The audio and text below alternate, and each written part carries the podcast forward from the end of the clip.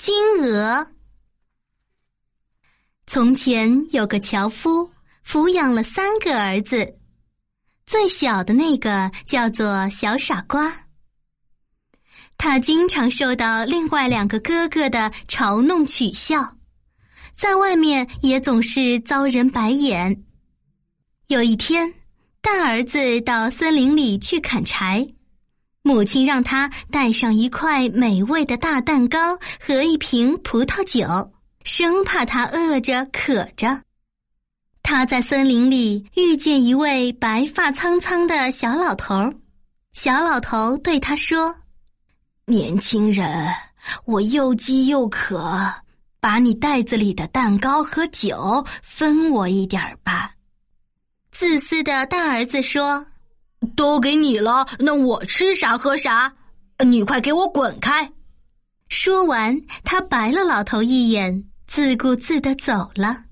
随后，他开始砍树，砍了一会儿，他不小心砍伤了自己的胳膊，只得回家去包扎了。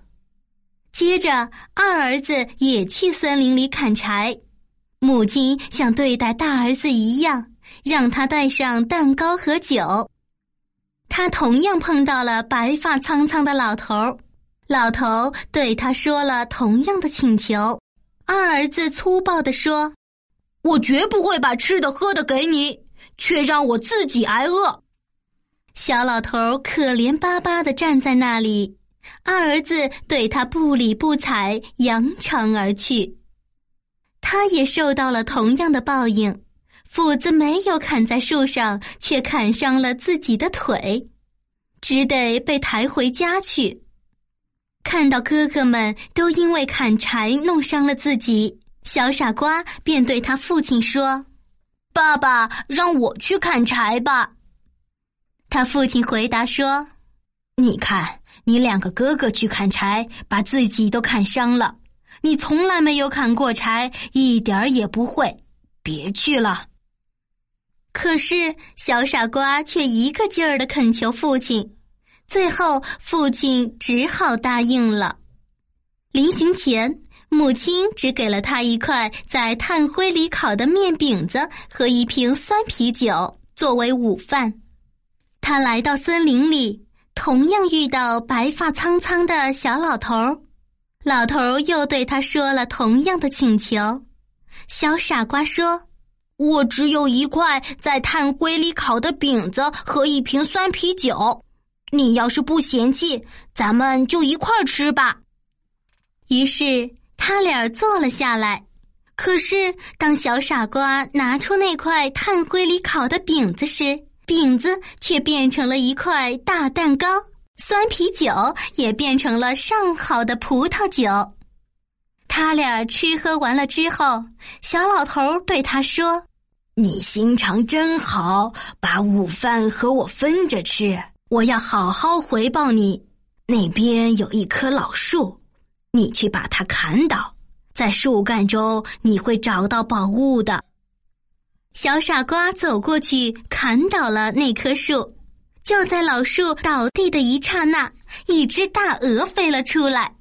它浑身上下的羽毛全是纯金的。夜晚，他抱起金鹅到一家小旅店去过夜。店主有三个女儿，看到这么漂亮的大鹅，都特别好奇。大女儿趁小傻瓜不在房间时跑了进去，一把抓住金鹅的翅膀，想要偷拔一片羽毛，谁料她的手指被牢牢的粘住了。怎么也抽不回来。过了一会儿，二女儿走了进来，也想拔一片羽毛，可她刚一挨着姐姐，也被牢牢的粘住了。接着，三女儿也来了，两个姐姐对她大喊大叫：“看在老天爷的份上，千万别过来！”她却听也不听，就冲过去想看看两个姐姐到底在干什么。结果也被粘住了，这样三姐妹只得陪着金鹅过了一夜。第二天早晨，小傻瓜抱着金鹅上路，根本不理会那三个粘在金鹅身上的店主小姐。三位小姐只得紧紧的跟在小傻瓜的身后，忽左忽右，一路小跑。走到野外时，他们遇到了一位牧师。牧师看着这支小队伍，说道：“可真不知害臊，一帮疯丫头，跟着一个小伙子到处跑，像什么话吗？”说着，牧师一把抓住三小姐，想把他们拉开。不料自己也被粘住了，不得不跟着几个姑娘一块跑了起来。没过多久，他们碰到了教堂执事。教堂执事眼见牧师跟在三个姑娘的屁股后面紧追不舍，惊得目瞪口呆。他跑上前去，紧紧的抓住了牧师的衣袖，想把他拉回来。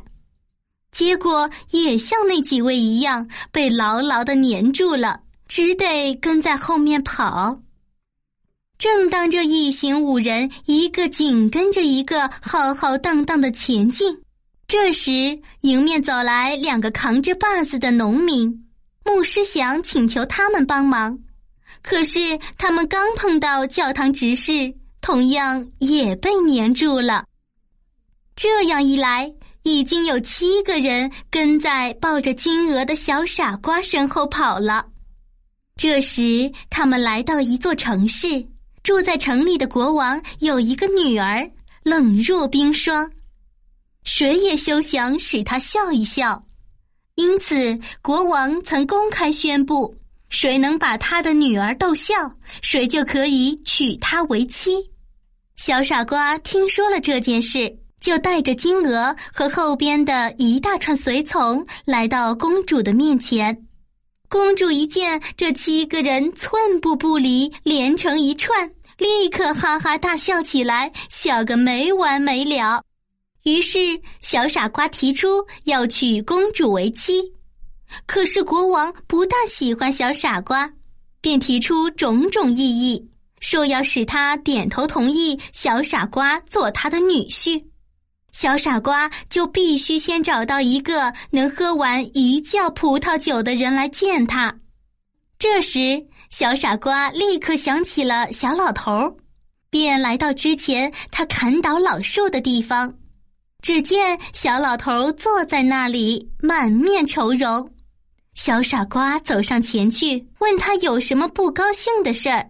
小老头回答说：“我渴得要命。”喝什么都不解渴，我刚刚喝了一桶葡萄酒，感觉却像一滴水浸湿烤焦的大石头一样，顶什么用呢？太好了呀！小傻瓜说道：“跟我走，准保你能解渴。”小傻瓜领着小老头走进国王的酒窖里，小老头走到一只只大酒桶跟前，喝呀喝呀，不停的喝。喝得腰身酸痛，天快黑的时候，他把酒窖里的酒全部喝光了。随后，小傻瓜又一次提出要娶公主为妻，国王火冒三丈，他可不愿意一个人人取笑的傻小子做他的女婿。于是，他提出了更加苛刻的条件：小傻瓜必须带回一个人。那个必须能吃完像山大的一堆面包。小傻瓜只得再次来到森林中，这次坐在那里的是一个汉子，他用腰带把身子束得紧紧的。